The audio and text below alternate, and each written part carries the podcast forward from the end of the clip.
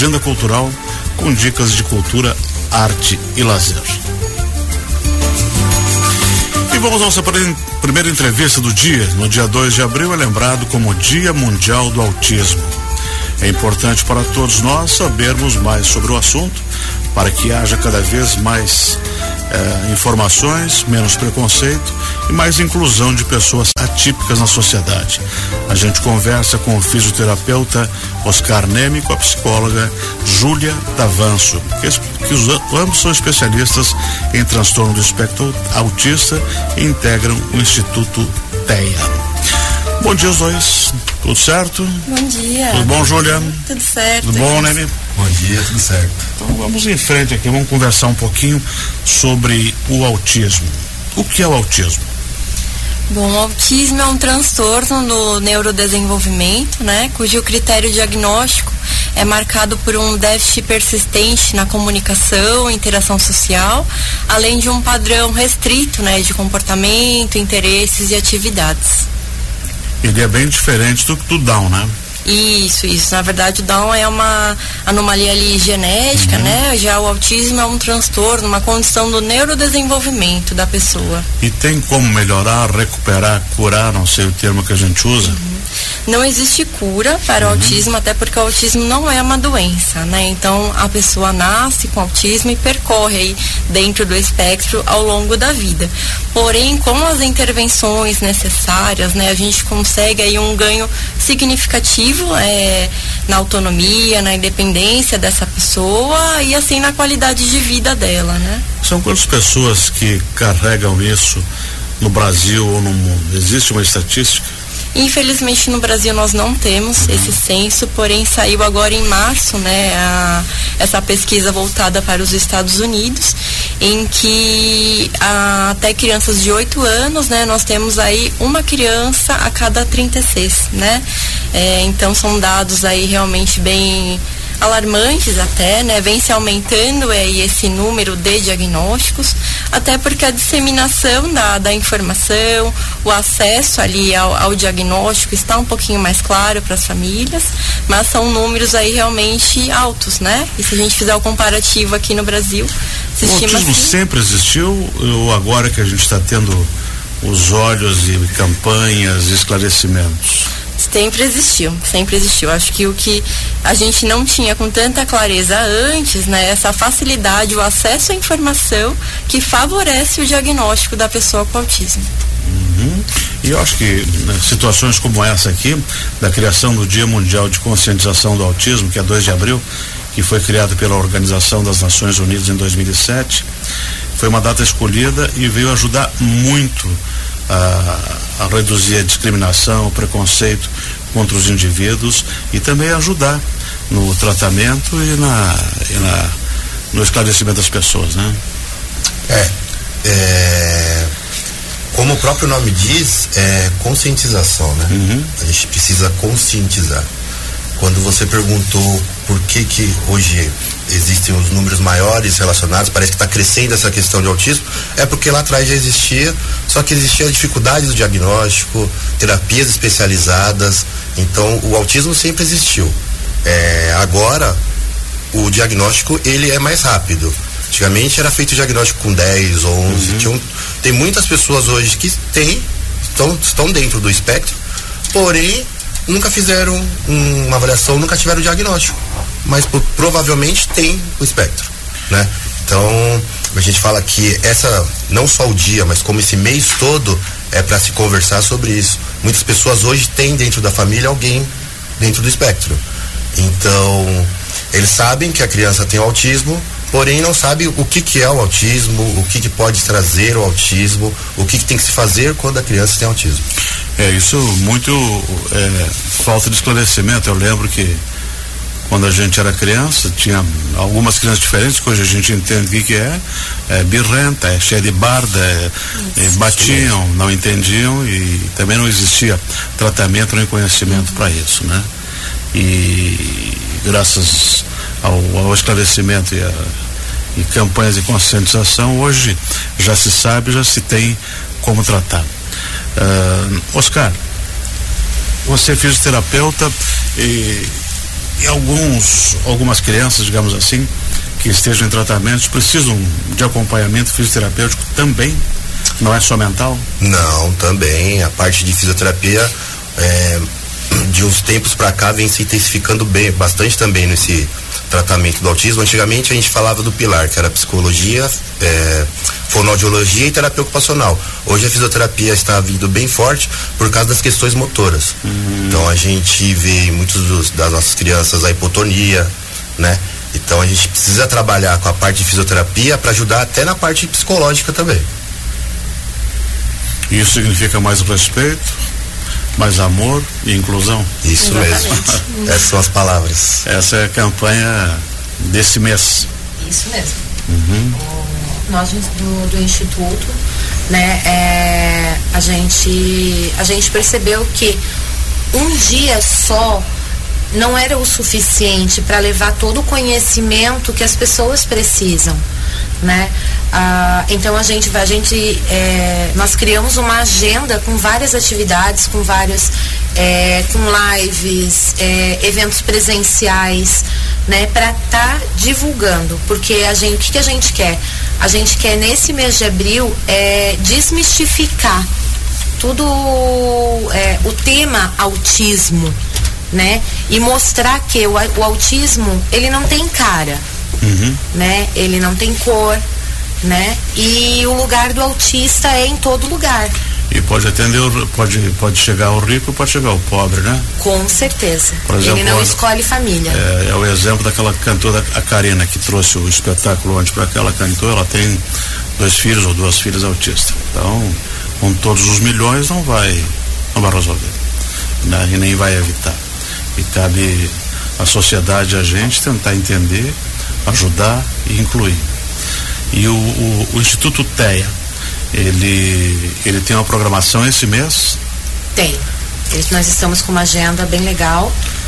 As pessoas podem acessar ali o nosso Instagram, arroba Instituto TEA Oficial, ou o nosso site www.institutotea.com.br, que tem toda a agenda das ações desse mês. Nós teremos agora quarta, às 19 horas, uma live com a Tabata, né, do Tabata arroba Meu Mundo Atípico, que ela, uhum. além de ser nossa design, ela é embaixadora do Instituto, junto com a Bianca, né? É, as duas elas vão estar falando sobre a inclusão do de suporte 3 né, na sociedade, que é um caso ele é mais grave, digamos assim, do autismo, né, que o Oscar e a Júlia, eles podem falar um pouco de, desses níveis, né, do, do autismo. Júlia, explica pra gente um pouquinho mais. Bom, a, a, gente tem uma divisão né, de nível de suporte para as pessoas com autismo. Uhum. Então temos hoje em dia três níveis, né? O nível 1, nível 2, nível 3. E aí o nível 1 é, representa as pessoas que precisam de suporte, o nível 2 as pessoas que precisam de um suporte substancial e o nível 3 que precisam de um suporte aí muito substancial. Oscar, como é que a gente identifica uma pessoa? Quais são os, os, os sinais principais de que eu devo me preocupar com meu filho, tenho que levar? É, acho que a Júlia pode, como uhum. coordenadora da clínica, explicar melhor isso. Uhum. Mas a criança que não, não foca quando você está falando com ela. Então, desde, a gente fala do desenvolvimento neuropsicomotor. Então, desde bebezinho você já consegue verificar algumas coisas. Aquela criança que quando a mãe está dando de mamar, ela não está focando no olho da mãe, geralmente a criança fica né, apaixonada pela mãe. O autista ele não tem é. isso. Né? Dificuldade de fazer alguns movimentos no começo, movimentos repetitivos. E aí você pode acrescentar, Júlio. Então, os primeiros sinais de alerta e de risco para autismo, eles podem aparecer já nos primeiros meses né, de vida dessa criança, então, entre os seis meses até o primeiro aninho, né? Então, retomando um pouquinho o que o Oscar falou, essa falta de buscar o olhar do cuidador, né? É, não explorar aí a variação dos brinquedos e dos objetos, como os bebês costumam fazer, ao invés disso tem um padrão mais é, realmente repetitivo ali com aqueles objetos, né? É, mais para frente elas não vão atentar quando, quando forem chamadas pelo nome, né? Vão ter dificuldade também para reproduzir, imitar alguns comportamentos, gestos sociais, né? Mandar beijo, dar tchauzinho. É, vão ter aí uma frequência baixa dos balbucios que os bebês costumam fazer, né, atrasando aí o desenvolvimento da linguagem. Então a gente observa aí um déficit, principalmente nas áreas da interação social dessa criança, da linguagem e do próprio brincar. Bom dia, ó, recebi aqui do Instituto. E aí quando a gente quando a gente nota isso, procura um especialista, procura uma clínica, seja ela pública ou particular. Isso, isso. O ideal é assim. Para dar um encaminhamento de tratamento. É, a gente tem que fazer aí um, realmente um mapeamento, né, uma avaliação dessa criança. Então, primeiramente, buscar um neuropediatra, um psiquiatra ali, especialista em autismo. As próprias escolas já percebem alguma coisa? Né? Também, as escolas também dão esse feedback para os pais, né? Porque é na escola que ocorrem ali as principais interações sociais dessa criança. E um do, uma das palavras do, da, da campanha é inclusão. Uh, como incluir? Olha, é uma pergunta bem complexa, né? Mas eu acredito que a sociedade como um todo precisa entender aquele indivíduo, as necessidades e as potencialidades, né, que ele apresenta e fazer ali a conscientização e as adaptações necessárias a cada ambiente para de fato incluí-los, né? Então, as pessoas com autismo fazem parte da, da nossa sociedade e merecem, né, ter aqui, ocupar os espaços, assim como uma pessoa sem um transtorno de neurodesenvolvimento. A gente fala que incluir não é colocar ele no, no mesmo lugar, uhum, é fazer ele participar dessas ações, né? Isso a gente fala de escola, a gente fala da rua, a gente fala dos parques, a gente fala das festas, né?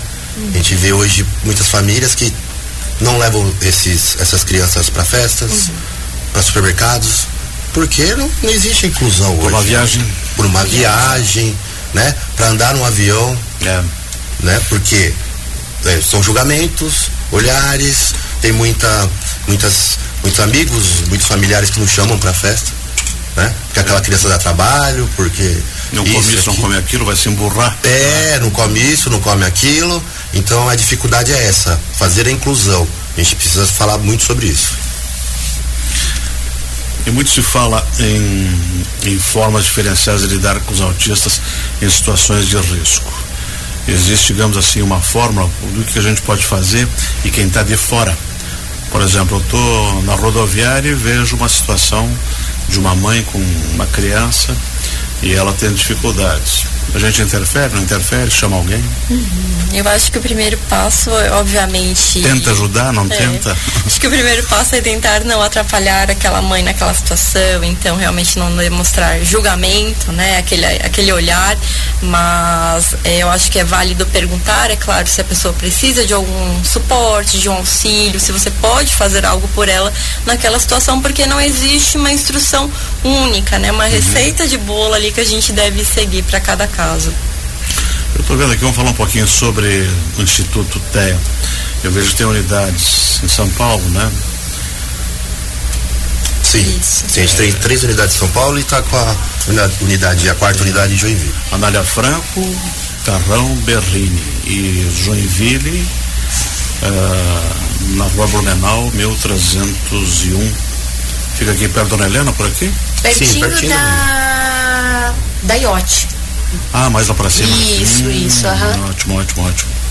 Bem fácil de achar. E no Dia Mundial do, do Autista teve o lançamento de um e-book sobre o transtorno do espectro autista. Quem teve essa ideia? Como foi desenvolvido? Como está disponível? Agora é o pessoal do marketing. então, é, desde que nós começamos né, a cuidar do marketing da, do Instituto TEA. É, até então era um assunto, eu particularmente, assim, o contato que eu tinha era do amigo do meu filho que, que é autista. E eu era uma daquelas pessoas que fazia aquela pergunta que nenhum pai de autista gosta e o, Oscar e a Julia vão concordar comigo. Nossa, mas não parece. Porque como eu disse anteriormente, é. autismo não tem cara. Não né? tem cara. Não tem cara. Então, e conforme a gente foi é, estruturando todo o, o marketing da, do instituto e pesquisas de opinião, a gente, a gente sentiu essa necessidade né, de trazer mais informação.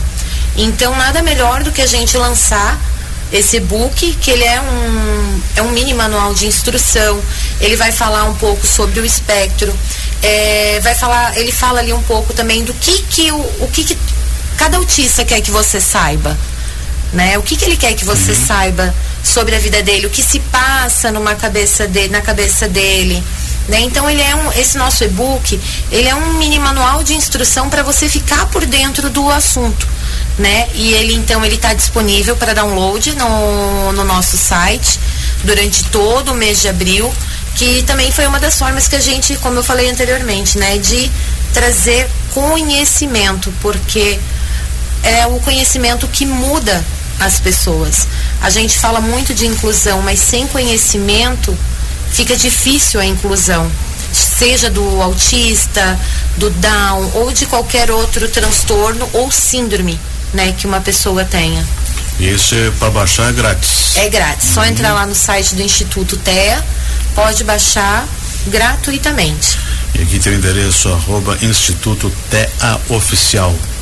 Isso, é esse é o nosso, né? isso do nosso Instagram e no uhum. nosso Instagram já tem o link ali para o site para fazer o download e tem do e-book. O arroba Meu Mundo Atípico. Esse, Tabata Cristina. Isso, a Tabata é a nossa embaixadora. Ela que vai estar tá é, fazendo as lives todas as quartas, né? É, deixa eu pegar aqui, ó. É, dia 5 vai ser sobre inclusão suporte 3. Dia 5 é quarta. Isso. Aí dia 12, sobre inclusão no mercado de trabalho, uhum. com a Bianca Galvão, que é do Sorriso Atípico, ela é uma dentista, que ela é autista. Dia 19 do 4 é inclusão na escola, com a Daiane, do Papo da Papo de Manhã Típica. E no dia 26 do 4, Direitos do Autista. Vai ser uma live junto com o Dr. Márcio Palma, que é advogado parceiro do, do Instituto, falando sobre todos os direitos que o autista tem. E é muito importante né, saber, é, todo pai, todo familiar de autista, saber dos direitos da, da criança, não só da criança, mas do adolescente, do adulto, né? Para correr atrás do que ele tem direito, né, na, na sociedade. É porque várias coisas, né? Além do atendimento, o direito ao atendimento, existe uma legislação específica para isso, né? Sim, é uma coisa assim que é, muita gente às vezes não sabe, mas o autista ele tem direito a atendimento preferencial, seja em fila de banco, atendimento em clínicas, é, supermercado. E é complicado, por isso que a gente precisa ter muito empatia também.